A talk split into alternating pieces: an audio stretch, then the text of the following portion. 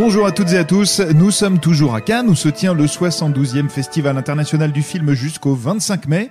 Et tout au long de cette quinzaine, on délocalise notre podcast Allociné pour partager avec vous nos séances du jour. Je suis Johan Sardet et j'ai le plaisir de retrouver autour des micros notre team Cannes de choc, Émilie Schneider. Salut Émilie. Bonjour. Laetitia Foran. Bonjour Laetitia. Salut. Et Maximilien Pirette. Hello Max. Salut. J'ai dit trois versions du bonjour. Vous avez Ouais, vu, j'ai c'est- vu c'est ça, assez magique incroyable. pour éviter les répétitions. Aujourd'hui, on va parler d'un premier film français très remarqué, d'un western moderne brésilien, d'un vétéran du rodéo, d'une mère courage et d'une veste en daim. Alors, les misérables sont-ils formidables Le daim est-il gueudin Baccarao est-il de Onivao Litigante est-il elegante Boule est-il habile? Vous avez noté quand même cette- ce Oh. travail sur la- sur la- sur l'introduction du Le podcast. printemps des poètes est de retour. Voilà, la réponse sans plus attendre dans ce podcast épisode 2 et on commence par la compétition avec Émilie qui va nous parler des misérables. Vous avez pas le droit de m'appeler comme ça. Comment ça, j'ai pas le droit C'est l'état d'urgence, si je veux, je te mets un doigt dans le cul, t'as compris C'est pas normal. Ferme ta gueule, toi. Vous avez pas le droit de faire ça. Tu veux faire 48 heures Vous avez pas le droit de faire ça. Vous avez pas le droit. Eh, c'est bon, c'est Ça va, je gère. T'as trouvé ça où Tu veux que je continue à te palper ou pas Tu fais quoi, là Je vous filme. Vous avez pas le droit de faire ça. Arrête de filmer. Non. Alors Émilie, Les Misérables, premier film français de la compétition qui a été très remarqué hier, on va en reparler, mais avant ça, pitchons le film en quelques mots. Alors on suit un jeune flic interprété par euh, Damien Bonnard qui euh, euh, fait sa, son entrée dans, un, dans une nouvelle brigade euh, à Montfermeil. Et donc il va suivre, euh, enfin il va rentrer dans cette euh, dans cette brigade avec deux flics et il va se rendre vite compte que il y a pas mal de tensions dans le quartier et que ses collègues ne sont pas, enfin sont loin d'être irréprochables. Et donc c'est un film qui était annoncé comme une sorte de la N2. Donc évidemment, non, n'attendez beaucoup, pardon. Et euh, c'est un film qui est plus apaisé, je dirais, que le film de Mathieu Kassovitz. Euh, même si évidemment c'est un film qui parle d'un sujet brûlant, euh, à savoir les violences policières et euh, les tensions euh, euh, dans la banlieue.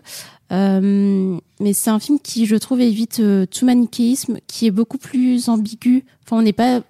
Moi, je m'attendais vraiment à un clash. Euh, les euh, méchants flics versus, versus euh, la gentille la gentille population de la banlieue. Et en fait c'est beaucoup plus ambigu que ça. Le film est, est moins manichéen que ce, à- ce à quoi on pourrait s'attendre. Et je trouve que ça c'est la grande qualité du film. Euh, après enfin moi je, moi je suis un peu embêtée en fait pour parler du film parce que je lui trouve plein de qualités mais il manque le petit truc pour que vraiment ce soit un coup de cœur donc euh, T'as pas eu la, la claque, euh, c'est la ça claque exactement. promise. Et je, je pense que justement tout le buzz qu'il y a eu autour, euh, euh, enfin j'ai j'ai peur que ça, que ça cause un peu du, du tort au film parce qu'on s'attend vraiment à, à quelque chose peut-être de plus énervé, surtout que bon, je l'ai pas dit, mais euh, donc c'est un premier film de euh, Lajili qui est euh, issu du collectif Courtrajmé dont, dont euh, on fait partie euh, Kim Chapiron et Romain Gavras et euh, qui sont tous les deux des, cinéastes qui ont fait des films euh, voilà un peu coup de poing euh, donc Chétan ou euh, ou Le Monde est à toi et hum, là la Gilly se positionne sur un, un registre un peu différent donc qui est tout aussi intéressant mais mais du coup je, pense que ça fausse un peu les attentes qu'on peut en avoir par rapport au film. Et, ce qu'on peut dire de, de- de sa mise en scène, parce que moi j'ai vu le, le film avec toi, c'est que c'est un film extrêmement euh, beau. Oui. C'est-à-dire qu'il n'y a pas le côté, euh, non pas que les autres films étaient moches, mais euh, il n'y a pas le côté brut qu'on peut avoir Oui, dans La vrai, haine oui. ou dans Police, qui, est, qui sont très très proches du documentaire, qui sont vraiment à la frontière. Là, c'est vraiment extrêmement léché. Il y a des images au drone. Ouais. C'est un film en couleur aussi, il faut le préciser, parce que La haine était en, noir et blanc. Euh, moi, voilà, contrairement à toi, euh, je suis sorti en me disant, je sais que j'aime bien, mais est-ce que j'aime beaucoup? Et euh, plus le temps passe, plus je me dis que j'aime beaucoup. Et c'est surtout, euh, c'est un film avec des images qui reviennent. Mm. Et euh, j'ai l'impression que c'est la marque des grands films. En tout cas, en ce qui me concerne en tant que spectateur. Et, euh, et en tout cas, on a fait une sortie de salle hier. Voilà, on allait prendre un petit peu la température à la sortie. De ce qu'on a compris, il y a eu énormément d'applaudissements dans la salle, standing ovation, des larmes et tout ça. Et, euh, et les gens étaient assez, euh, assez emballés, hein, je crois. De toute évidence, c'est moi je suis un peu euh, euh, même si je suis pas hyper enthousiaste sur le film, encore une fois, je lui reconnais plein de qualités. Je pense que surtout c'est un film important euh, aujourd'hui euh, de faire l'état des lieux de ce qui se passe en France. Euh, en plus aujourd'hui avec euh, voilà tout ce qui se passe euh, par rapport aux violences policières, je pense que c'est vraiment un film important à voir et à soutenir.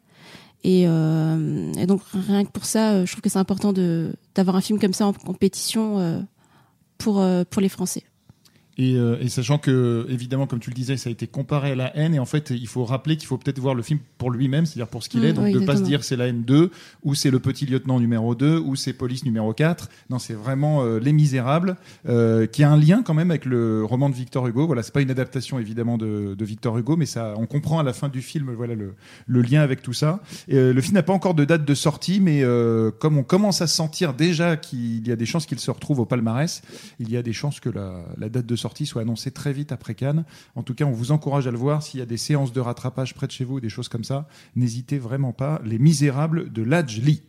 On enchaîne avec euh, la quinzaine des réalisateurs, avec Max, qui est allé voir Le Dain. Exactement, Le Dain, qui est le nouveau film de Quentin Dupieux. Et donc la question, j'imagine, c'est qui est Quentin Dupieux Parce que ce n'est pas forcément évident. C'est, vous l'avez peut-être connu comme artiste électro sous le pseudo Monsieur Oiseau. Et depuis 2007, il réalise des films. Il a notamment fait Steak avec Eric Ramsey. Il a fait Rubber avec l'histoire d'un pneu euh, tueur. Et très récemment, il avait fait euh, le film Au Poste avec Benoît Poulvord et Grégoire Ludy, qui est sorti l'an dernier. Donc en fait, il tourne quand même pas mal. Et là, il revient avec Le Dain dans lequel il dirige Jean Dujardin et Adèle Haenel. Donc en plus, il est monté en gamme à chaque film par rapport euh, à son casting. Pour résumer, on peut dire que c'est un cinéaste de l'absurde. C'est exactement ça. En fait, c'est euh, il a toujours des pitchs complètement barrés. Ses films sont très absurdes et des fois on a du mal à saisir le sens. Donc vraiment, c'est un cinéaste euh, très très particulier. Il a vraiment un univers à lui qui s'est conçu déjà dans, euh, ses clips musicaux avec la marionnette de Flat Eric qui euh, qui l'accompagnait souvent, l'espèce de marionnette jaune avec des grands bras. Et on retrouve cet esprit complètement, euh, ce non-sens, ce, ce côté absurde dans ses films. Alors, le pitch du film est très simple. C'est Jean Dujardin qui veut acquérir une veste en daim et qui va sombrer dans la folie tellement il veut la veste en daim. Je résume à peu près le- l'enjeu. C'est exactement ça. Quand on prend le synopsis officiel, c'est Georges, 44 ans, et sa veste 100% d'un ont un projet. Comme tous les films de Quentin Dupieux, on dirait que c'est le début d'une blague. Et, euh, et voilà, en fait, tu parlais de, de l'absurde, et c'est vraiment ça. C'est euh, au début, on rit beaucoup parce que toutes les situations qui découlent de sa fascination pour sa veste en et de ce qu'il veut faire avec, les gens, enfin les gens riaient beaucoup dans la salle, et c'est vrai qu'il y a des moments qui sont très drôles. Mais on glisse dans la folie vraiment, qui est un des thèmes aussi que Quentin Dupieux a souvent exploré, mais là il, il l'explore frontalement. Et plus on avance dans le récit, plus on glisse vers l'horreur pure. Et donc ça devient hyper inquiétant. Et c'est ce que Quentin Dupieux dit. On pourrait comparer le film à Rubber parce que c'est encore une histoire de serial killer. Et il dit par contre Rubber c'était un film absurde. A priori les gens n'auront pas peur. Là j'ai voulu en faire un film le plus réaliste possible dans sa façon d'explorer la folie et ça rend ça hyper inquiétant et je trouve que Jean Dujardin est très bon là-dessus c'est qu'il nous fait beaucoup rire parce que voilà il est, il est il est à fond sur sa veste en daim sur ce qu'il veut faire et en même temps on voit dans son regard que le mec devient fou et qu'il est prêt à tuer des gens pour accomplir sa, ce qu'il considère être une mission Alors, Jean Dujardin, tu l'as rencontré? Exactement et on peut tout de suite l'écouter. Il va nous parler un petit peu du daim et de la façon euh, qu'a Quentin Dupieux d'aborder le cinéma et cette histoire très étrange. On écoute Jean Dujardin. Il y a deux façons de voir le film, c'est où on reste un peu au large et on se marre, ou alors on a, on, on a ces grosses névroses qu'on vient mettre dans le film, qui nous aident à finalement à aller presque aller mieux, parce que, parce que, parce que Georges est une procuration à nos angoisses, ça fait du bien. Donc, Le Dain, pour euh, terminer, tu parlais d'un film qui bascule vers l'horreur, d'un film inquiétant. Euh, J'ai entendu dire que à Cannes, ça a beaucoup rigolé, donc c'est quand même drôle. Oui, oui, c'est drôle en fait. C'est euh, tu, tu ris jaune très souvent, mais il y a des moments un peu d'effroi qui qui fonctionnent aussi très bien. Mais il y a quand même ce côté grinçant en fait qui fait que que tu rigoles et c'est ce que disait Jean Dujardin dans dans l'extrait d'interview, c'est que tu peux aussi le voir avec du recul et en rigolant énormément. Mais, mais voilà, moi c'est un film que j'ai beaucoup aimé. Je suis pas un immense fan de Quentin Dupieux. Je trouve que ses pitchs des fois tenaient pas la route jusqu'au bout, qu'il y avait des longueurs et c'est vraiment son le film que je trouve le plus abouti. Je trouve que le pitch tient, la, sur la durée. Le film est très court, il dure 1h15. Vraiment, l'idée, il va jusqu'au bout de sa démarche et euh, c'est vraiment très très bien. Et la bonne nouvelle, c'est que vous pourrez vous faire euh, prochainement un avis, puisqu'il sort le 19 juin, donc dans euh, quelques semaines Ouais. à peine. A Des fois, les films canois mettent un peu plus de temps à nous arriver, des fois même un an, des fois même ils n'arrivent pas. Oui. Mais celui-là va arriver, ce sera le 19 juin, le Dain signé Quentin Dupieux. Alors, c'est votre euh, deuxième avortement, c'est bien ça? Mais le premier, j'avais 19 ans, ça compte pas vraiment. Est-ce que vous faites du sport? Pas mal quand même. Donc, c'est votre petit ami qui va vous raccompagner après l'intervention? Non, non, non. Ben, ben, non. Oui. Enfin, Ah, je suis son frère. que c'est ma Euh, sœur. non, je suis sa sœur. Et on continue dans le rire, parce que Cannes, c'est aussi rigoler, quand même. Oui, effectivement, j'avais C'est rare. peu l'habitude de rire à Cannes euh, dans les films, et, fi- et hier j'ai beaucoup ri. Euh, donc j'ai découvert euh, la Qui n'a rien de- à voir avec Baccarao. Tu as beaucoup ri. Oh là là, oh là là, Guillaume. incroyable. C'était très mal. très en forme sur ces jeux de mots. Voilà, c'est vraiment du jeu de mots canois là. Là, on est en plein dans le jeu de mots canois que personne ne peut comprendre. Bah, J'avoue que j'ai quand même eu du mal au début. donc tu, tu as tu as beaucoup ri pour le film. Donc pour le film La femme de mon frère, donc c'est la première réalisation de Monia Chokri, qui est une des actrices euh, de Xavier Dolan, qui a été euh, remarquée euh, dans Les Amours imaginaires, qui était d'ailleurs présentée il y a 9 ans en euh, compétition Un certain regard. Donc c'était assez drôle de la voir hier. Elle était très très émue sur la scène euh, du film en disant voilà j'ai fait mes débuts d'actrice devant vous. Aujourd'hui je fais mes débuts en tant que réalisatrice. J'espère que ça fonctionnera. Donc dans la salle il y avait Xavier Dolan. Donc euh, voilà, qui découvre un peu tous euh, ces acteurs euh, sur grand écran dans un autre film qu'un des siens. Parce qu'il y avait donc, donc mis en scène par Monia Chokri, Anne-Elisabeth Bossé qui a également, qui est l'actrice principale de La femme de mon frère, qui a également joué dans certains films de Xavier Dolan. Euh, il y avait Niels Schneider aussi, qui a un rôle euh, très sympa. C'est vraiment un rôle mineur, mais euh, c'est complètement contre-courant de ce dont on a l'habitude de, de voir. D'habitude, il joue un peu le, le, le gars euh, ténébreux, euh, et là, il joue vraiment, enfin, complètement déjanté. Bon, je dis rien de plus, mais c'est- très drôle. Donc c'est la team Dolan sans Dolan finalement. Et le, le film très rapidement, le- si, on, si on devait le pitcher en un mot? Euh, bah, en fait, le titre du film va très bien. C'est la femme de mon frère. Donc, en fait, c'est une sœur et son frère qui sont hyper fusionnels. Ils font tout ensemble. Euh, donc, euh, elle va voir sa gynéco pour avorter avec son frère et le frère que là, c'est tombe- pas drôle. Non. Mais ça mais- va, ça et, va, le frère... et le frère tombe euh, amoureux de la gynécologue euh, donc de sa sœur. Et donc ensuite, il y a tout un côté jalousie euh, de la relation que le frère a avec euh, sa gynécologue parce que bah il est beaucoup moins complice avec sa sœur, euh, etc. Euh, moi, je décris un peu l'héroïne comme une Bridget Jones encore plus névrosée, mais des temps modernes parce que c'est vrai qu'il y avait un côté un peu vieillot maintenant à Bridget Jones quand on le voit. Et là, c'est vraiment, enfin, ça aborde des thématiques euh, vraiment actuelles. Euh, Ça parle de l'avortement, ça parle euh, euh, du fait d'être, enfin, que la société veut nous faire croire qu'on devient une femme accomplie quand on est mère et pourquoi en fait. Et il y a beaucoup de questions comme ça. C'est un film féministe sans vraiment l'être. D'ailleurs, ce qui m'a amusé, c'est que dans la salle, ce qui m'a pas amusé pour Monia Chokri, c'est que dans la salle, il y a pas mal de, gens autour de moi. Donc, c'était le coin, il y avait les journalistes qui se sont levés. Et c'était, il y en avait 4-5, c'était des hommes d'une cinquantaine d'années. Donc, toutes les filles étaient là et riaient. Euh, donc, voilà. Et il faut s'accrocher aussi parce qu'il y a un fort accent euh, québécois. Donc, des fois, je préférais lire les sous-titres anglais que, euh, qu'écouter. Mais euh, c'est, c'est, c'est très sympa. Et ça fait du bien de voir ça à Cannes.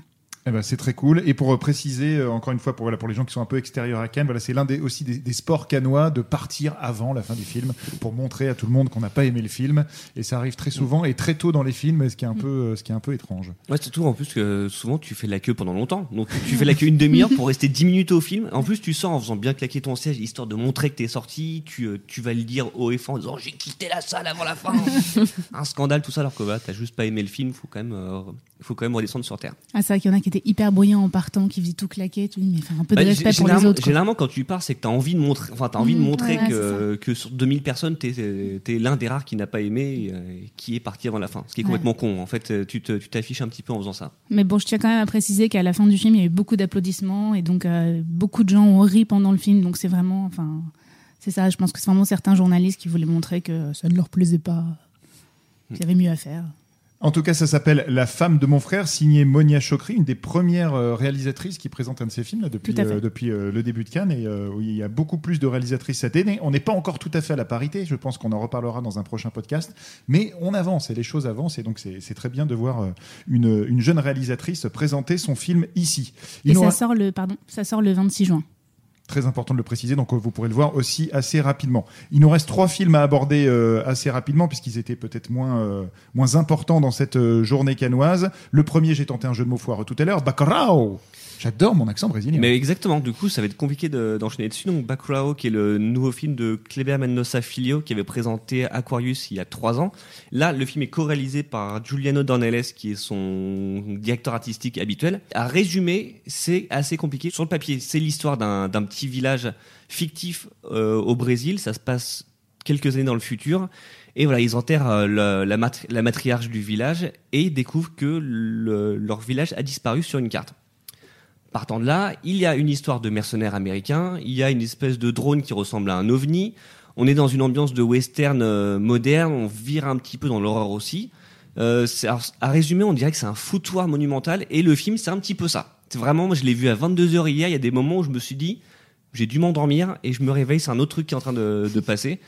Mais finalement, sur la forme, c'est euh, c'est très ambitieux. C'est une vraie proposition de cinéma. Après, je suis moins emballé par, la, par le fond, parce que je parlais des mercenaires américains. C'est des, ils sont vraiment décrits comme des cow-boys et un peu comme des gros beaufs. Alors, le côté cow-boy, ça accentue le, le western, donc c'est plutôt bien. Mais je trouve que le trait est un petit peu grossier, sachant que le film veut aussi parler à la fois de l'histoire du Brésil, de, du présent et de la, la relation avec les États-Unis. On sent que les réalisateurs sont pas très optimistes par rapport à l'avenir de, de leur pays. Donc, euh, Et on les comprend. oui, voilà, c'est ça. C'est qu'il y a beaucoup, beaucoup, beaucoup de choses. Et c'est un film, je pense qu'il faut digérer. Vous parliez des Misérables tout à l'heure. Tu disais que euh, voilà, c'est un film euh, dont les images restent, que qui est difficile à appréhender vraiment sur le sur le moment. Bah, Backrow, je trouve que c'est encore c'est encore pire que ça. Vraiment, en sortant, je me suis dit. J'ai rien compris. Enfin, je sais pas du tout quoi en penser de ce film-là. J'ai trouvé, trouvé qu'il y avait des vraies belles choses, que la mise en scène était très forte, mais sur le fond, je suis un peu perplexe et voilà, ça a pas trop changé avec euh, avec la nuit qui est passée.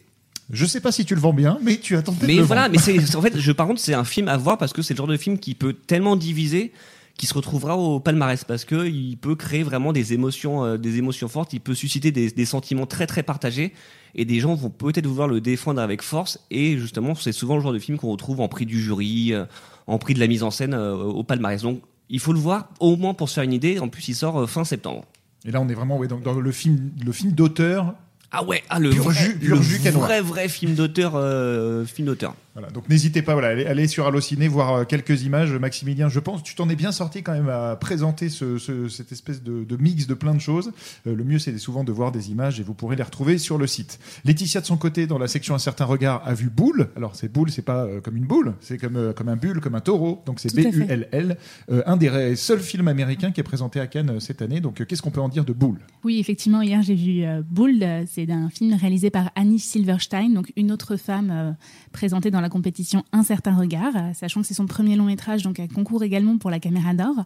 Euh, donc euh, c'est l'histoire d'une jeune fille de 14 ans dont la mère est en prison, qui vit avec sa grand-mère et sa petite sœur. Et bah, comme toutes les ados de 14 ans, elle fait connerie sur connerie. Et donc un jour, elle décide d'aller faire une fête avec des amis qui sont pas vraiment les siens, mais bon, c'est un peu la bande de, de petites racailles du coin. Donc ça se passe un peu à la campagne, dans une petite banlieue de campagne. Et euh, donc elle détruit un peu la maison du, voisin qui est un toréador et donc euh, qui est parti euh, faire du rodéo pour le week-end. Et donc il revient, il voit sa maison détruite, elle, elle est endormie sur le canapé, il appelle la police. Et puis finalement, il dit bon bah allez, tu vas tout nettoyer, tu vas tout ranger et on est quitte. Sauf qu'il y a une sorte de relation qui se noue entre les deux. Tu te rends compte que c'est deux êtres isolés qui ont qui ont rien au monde en fait et qui vont euh, s'affronter, s'entraider et puis euh, qui petit à petit vont s'habituer l'un à l'autre même si au début ils s'entendent pas et c'est euh, je trouve une jolie histoire, une jolie chronique des États-Unis d'aujourd'hui, d'une Amérique en colère et solitaire qui est un peu abandonnée à elle-même et je trouve ça très très très très bien. ouais. Et tu m'avais dit quand on en avait parlé que ça rappelle un petit peu The Rider.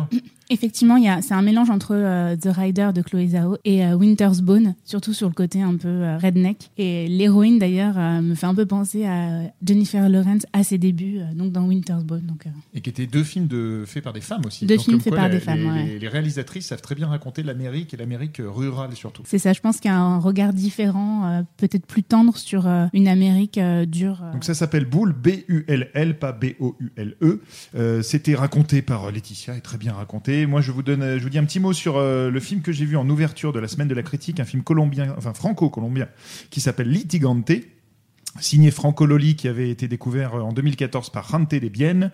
Euh, Litigante, pour résumer, euh, le parcours, c'est même plutôt le portrait d'une femme de 40 ans, mère célibataire, qui est confrontée à énormément de problèmes. Sa maman va mourir d'un cancer, euh, beaucoup de tensions familiales. Elle est accusée par ailleurs de corruption dans un scandale qui gangrène le pays. Et donc, euh, beaucoup d'emmerdes pour la dame. Mais euh, tous les jours, elle va arriver à saisir les petites bulles de bonheur. Ça peut être un petit moment avec son fils, ça peut être un baiser avec son nouveau compagnon, ça peut être euh, une, après-midi à la piscine avec sa sœur. Et, euh, et voilà, plein de petites bulles de bonheur dans un océan d'emmerdes. C'est un très joli film. Il n'y a pas grand-chose à en dire de plus, si ce n'est que c'est un très beau portrait de femme, porté euh, par Carolina Saline, qui est une actrice colombienne que je ne connaissais pas et qui est formidable dans le film. Hier, sinon, Émilie insérer la paluche à un maître de l'horreur. Et ça, euh, quand on, quand c'est- ça fait, c'est un peu sur ta to-do list, tu peux rayer ça. Exactement. Donc, Je- à, à qui as-tu serré Ça n'était même pas sur ma to-do list. Enfin, je j'imaginais même pas tellement c'était improbable. En fait, je suis allée euh, assister à la masterclass de John Carpenter, qui, euh, en fait, c'était un peu une journée euh, John Carpenter euh, hier pour moi parce que Euh, il reçoit le, il a reçu le carrosse d'or en fait à la quinzaine des réalisateurs. Donc le carrosse d'or, pour rappeler, ça, ça salue la carrière d'un cinéaste. C'est la quinzaine qui met en avant un, un réalisateur pour en gros euh, honorer son- sa carrière. Son audace, son indépendance, euh, voilà. Et donc, euh, il y avait d'abord une projection de The Thing à 11h et ensuite donc une masterclass à 14h. Donc, euh, il s'est prêté au jeu, il était assez drôle, assez décontracté. Enfin, si vous, si vous l'avez déjà vu en concert, ce qui est mon cas, enfin voilà, en concert, il aime bien faire des petites blagues, enfin pointer le doigt vers les spectateurs, faire des, des sortes de eye contact comme ça, donc euh, il, se dandine et tout. Et là, il était un peu dans le même état d'esprit. euh, Enfin, ça, il m'a l'air assez. J'ai pas l'impression qu'il a forcément envie de refaire des films. Maintenant, il fait de la musique, il est content de ce de ce qu'il fait. euh, il est plutôt humble euh, et il plaisantait pas mal, donc euh, c'était c'était assez euh, assez chouette quoi de de, de voir euh, comme ça une, une icône du du, du cinéma être aussi être aussi humble. Et donc en sortant de la salle, je je enfin c'était peut-être cinq minutes euh, après euh, après la fin euh, donc la rue était déjà déserte et puis je vois un petit monsieur comme ça qui passe devant moi avec son journal et c'était Dario Argento donc qui je pense a assisté à la masterclass et euh, personne l'a reconnu enfin il y avait vraiment personne et du coup je me suis permise de, de le déranger. J'ai dit ah, excusez-moi monsieur Argento euh, voilà Suspiria c'est mon film préféré et tout et puis euh, il était, euh, il était très content. Il m'a souri, il m'a fait ah merci, il m'a serré la main et il est reparti. Et voilà. J'ai pas osé plus le déranger que ça parce que je me suis dit bon voilà, il est dans son truc, je veux pas. Mais euh, c'était improbable quoi. C'était vraiment le, je sais pas, les planètes qui s'étaient alignées pour. euh, ouais, genre, fait un, un strike, John ça, ouais. Carpenter, Dario Argento. Exactement. Et c'est un peu la magie de Cannes, voilà, de se balader dans une ruelle et dire bah, tiens, je connais ce monsieur. Et c'est souvent voilà, un grand cinéaste ou un, un acteur ou une actrice qu'on qu'on aime bien. Euh, pour juste resituer, Dario Argento, le maître du giallo italien, qui a notamment Exactement. signé Suspiria, le- l'oiseau au plumage de, de cristal, euh, Profondo Rosso ou Les frissons de l'angoisse en VF, euh, Inferno. euh, voilà bon, ces derniers films c'est pas trop ça. Mais Donc je vous conseille plutôt voilà. voilà les premiers films, c'est plus ça. Exactement, voilà Ténèbres, etc. Mais il y a eu aussi le, eu le remake de Suspiria euh, l'an dernier, donc euh, qui est totalement différent. Mais voilà, si vous avez envie de confronter les deux euh, les deux films, euh, je vous les conseille. En tout cas, chouette souvenir et euh, n'hésitez pas à aller sur le site euh, et sur notre compte Twitter sur Allociné. Euh, nous avons un petit peu mis des photos et le, le, me- le meilleur de cette masterclass de John Carpenter. Pendant ce temps-là, entre deux projections et deux interviews, Laetitia et Maximilien sont allés à un barbecue. Alors non pas pour vous, on dit pas ça pour raconter ce qu'on a mangé, euh, mais juste pour dire que voilà, parallèlement à Cannes, il y a plein d'espèces de petites fêtes privées et c'est intéressant de partager voilà co- comment s'organise tout ça. Donc qu'est-ce que vous pouvez nous dire de, de- de ce barbecue? Bah, j'ai mangé des merguez. Il y avait les musclés, c'était C'est un barbecue organisé euh, par euh, Condor Film, qui a un film présenté à Cannes, qui est Le Miracle du Saint Inconnu. Donc chaque année, a priori, euh, ils organisent ce barbecue un peu sur les hauteurs de Cannes, donc dans un appart qui a un jardin à coller. Et donc c'est vraiment hyper agréable. Donc nous, c'était la première fois qu'on y allait et on entendait les, les exploitants qui étaient présents et puis euh, euh, les autres journalistes et distributeurs qui disaient oh mais chaque année c'est vraiment génial c'est the place to be et c'était très très sympa c'était décontracté c'était pas du tout guindé comme d'autres euh, soirées cannoises Donc, Ouais, ça fait, du bien Ouais, c'était une petite pause ensoleillée et, euh, et gustative, on va dire, dans, dans une journée canoise qui est quand même assez intense. Et c'est, j'ai- j'aime vraiment bien ce que tu dis, en fait, sur le côté, les exploitants qui, euh, c'est un peu leur rendez-vous. Et il y a souvent ça, ce côté où tu as des gens qui, limite, viennent à Cannes pour ce genre de choses. En fait, les films, ils s'en foutent presque. Ils disent, ah ouais, non, mais parce que chaque année, il y a le barbecue Condor, il y a tel truc, il y a tel truc. C'est ça aussi que je trouve drôle à Cannes, en fait, c'est que c'est un assemblage de plein de petites choses, de rendez-vous, de films, de soirées, d'interviews. Et euh, du coup, ça fait un patchwork, mais complètement euh, invraisemblable, ce qui fait que les journées peuvent être très, très surprenantes, euh, alors qu'au début, tu dis, je vais juste aller voir un film, faire une interview. En fait, tu te retrouves à faire plein de choses différentes. Et donc l'un des sports canois, au-delà de voir des films, au-delà de partir pendant les films, on le disait tout à l'heure, c'est de partir en quête du petit badge ou de la petite entrée qui Ah permettra d'accéder à ces, à ces endroits secrets réservés au Happy Few. Donc aujourd'hui, c'était un, enfin hier c'était un barbecue, aujourd'hui ce sera peut-être autre chose. Qui sait? On vous Surprise. racontera tout ça dans notre podcast. Pour terminer, avant de vous parler de ce qui nous attend demain, juste un petit mot sur euh, ces audiences télé qu'on pourrait qualifier de catastrophiques. C'est un bon Pour, euh, ouais. voilà pour la, la cérémonie d'ouverture, donc qui a été annoncée à peu près à 377 000 euh, téléspectateurs pour lancer le Festival de Cannes, donc au moment de sa diffusion euh, sur Canal+. Pour vous resituer, il y a 5 ans, on était à 2 millions. Donc euh, chute libre totale, même nous pour être tout à fait transparent, on le ressent un peu dans les audiences du site, c'est-à-dire que la plupart des contenus qu'on fait sur Cannes ne passionnent pas les foules. Donc qu'est-ce qui se passe selon vous? Est-ce que Cannes est, définitivement coupé des vrais gens? Je dirais que oui. L'un des reproches qui est souvent fait au Festival de Cannes, c'est que c'est un endroit où les gens s'extasient sur des films que les vrais gens ne verront que six mois, un an après. Forcément, c'est très compliqué. Des films qui sont parfois pas très grand public, on parlait de Bacurau, qui a qui a beau avoir des qualités, c'est pas le film sur lequel les gens vont s'extasier. Il y a le Tarantino, ça, ça a priori devrait beaucoup plus passionner les gens. Donc il y a ce problème-là. En fait, je pense que le festival n'arrive pas à attirer de la même façon que euh, le faisait il y a, quelques années. Peut-être parce qu'il y a moins de stars, que les films sont moins exposés. Je, j'ai pas vraiment de d'explication à ça. L'une des explications, par contre, pour le fait que la, cérémonie était moins regardée, je me dis, elle a été retransmise dans les cinémas qui projetaient The Dead Don't Die juste après. Donc, est-ce qu'il n'y a pas une partie du public qui s'est déportée vers ça? Ou alors, c'est euh, le fait que la cérémonie soit disponible en replay? On regardait sur le compte Twitter de, de Canal+, dans les 10-15 minutes qui ont suivi, il y avait 5 ou 6 players. En fait, tous les moments forts de la cérémonie étaient déjà là. Donc, tu peux les revoir quand tu veux. T'es pas obligé de te mettre devant ta télé pour voir ce qui va se passer et en sachant qu'en plus il se dit jamais grand chose de très très euh, de très très fort euh, dans ces cérémonies d'ouverture. Après, je voudrais, enfin, ça va être très terre à terre ce que je vais dire, mais je pense aussi que les gens se fichent un peu de Cannes avec tout ce qui se passe en ce moment euh, dans le monde, notamment en France, tous les soucis politiques, etc. Je pense qu'on a l'air, enfin, de privilégier euh, comparé au reste du monde et que les gens se, se fichent un petit peu de, de, de ce qui se passe. euh, sur la croisette, quoi. Enfin, tu vois, les audiences du site, ce qui fonctionne le plus, euh, ça va être euh, Game of Thrones, Avengers.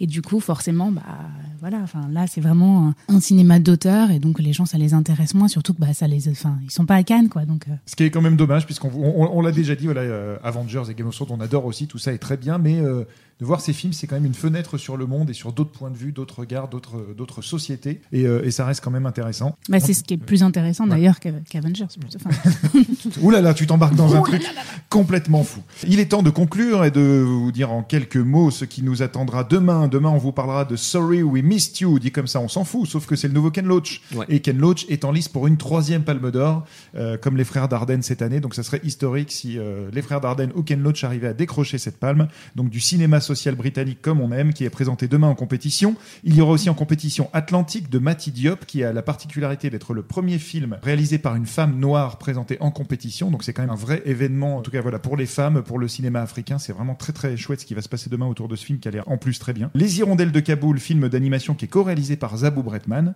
qui comme son titre l'indique nous entraînera à Kaboul. Et puis on vous parlera aussi de cette grande journée qui nous attend autour de la Cité de la Peur. C'est euh, aujourd'hui, voilà, à partir de 18h avec une carioca géante, puis 21h30 au cinéma de la plage, qu'on fête les 25 ans de la Cité de la Peur.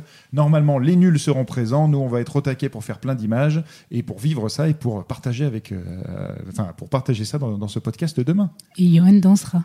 Je, euh, Voilà, je n'ai pas répété la carioca, mais si je me sens, je me lance. Voilà, je, je le dis, je l'annonce officiellement.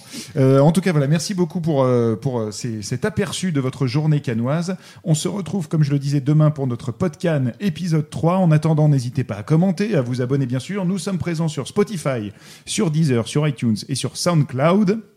Euh, et par ailleurs, nous avons plein d'autres podcasts qui ne parlent pas que de Cannes, si ça ne vous intéresse pas. Donc, nous avons des podcasts sur les sorties cinéma, sur les, les, les, les nouvelles séries à voir. Et bien sûr, lundi, il y aura euh, le podcast sur le final de Game of Thrones qu'on attend tous. Une nuit blanche s'annonce en plus de la fatigue cannoise. Ça sera très chouette. Merci à toutes et à tous. Et à très bientôt, toujours à Cannes. Salut Salut